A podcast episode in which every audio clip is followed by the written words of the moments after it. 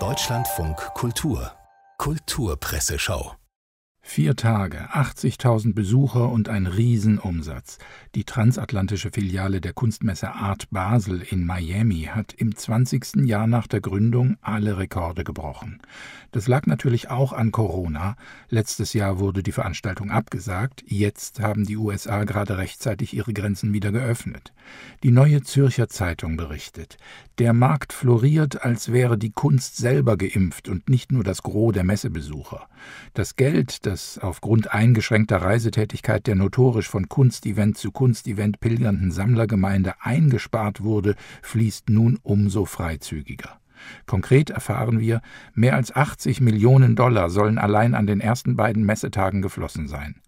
Welch ein Triumph für eine Stadt, die vor 20 Jahren kaum eine Rolle auf dem internationalen Kunstmarkt spielte und gerade mal eine Handvoll unbedeutender Galerien zählte. Sodann kommt die NZZ auf die inhaltliche Ausrichtung der diesjährigen Messe zu sprechen. Man hat nämlich die Hürden für die Teilnehmer gesenkt, um insbesondere afroamerikanisch geführte junge Galerien sowie auch vermehrt Aussteller aus Afrika zuzulassen. Die Art Basel hat nun für sich das Diversity Management entdeckt. Das erscheint angesichts der ethnischen Vielfalt gerade in Miami durchaus angebracht. Schließlich setzt sich die Gesellschaft aus rund 70 Prozent Hispanics, gut 20 Prozent Afroamerikanern und lediglich 10 Prozent Weißen zusammen. Die Pointe des Artikels besteht aber in folgender Feststellung des Schweizer Beobachters.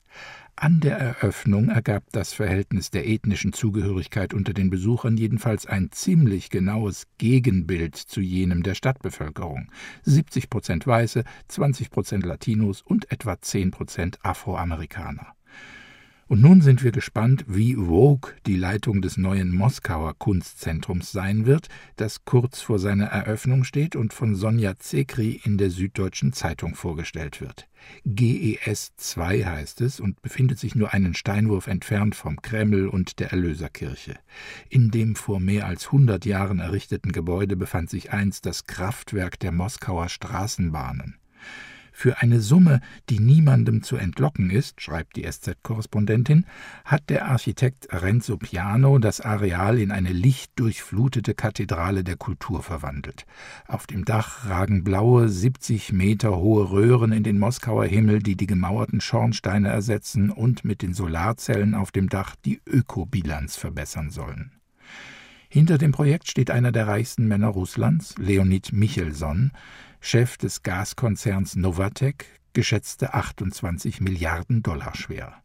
Mindestens genauso wichtig aber war, dass Wladimir Putin kürzlich vorbeikam und der Kulturkathedrale seinen Segen gab, was natürlich nicht heißt, dass da jetzt alles stattfinden kann, was sich die Leiterin so ausdenkt. GES 2 bewegt sich wie alle Kunstinstitutionen auf einem schmalen Grat, lautet die Diagnose der SZ. Obwohl die Meldung seines Todes schon ein paar Tage alt ist, bringt die Welt erst jetzt einen Nachruf auf Klaus Rainer Röhl, den legendären Verleger und Herausgeber der linken, zeitweise von der DDR mitfinanzierten Zeitschrift Konkret und späteren nationalliberalen Intellektuellen und Gegner der Grünen. Da der Nachruf aber aus der Feder seines Weggefährten Stefan Aust, des späteren Spiegel-Chefredakteurs und jetzigen Weltherausgebers, stammt, ist der Text selbst ein Stück Pressegeschichte.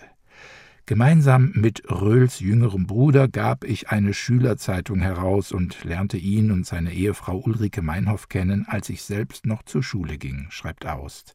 Auch Günter Grass und Peter Rühmkauf kommen in diesem Nachruf vor, dessen Kernsatz lautet Röhl hatte einen untrüglichen Sinn für die aktuellen Themen des Landes.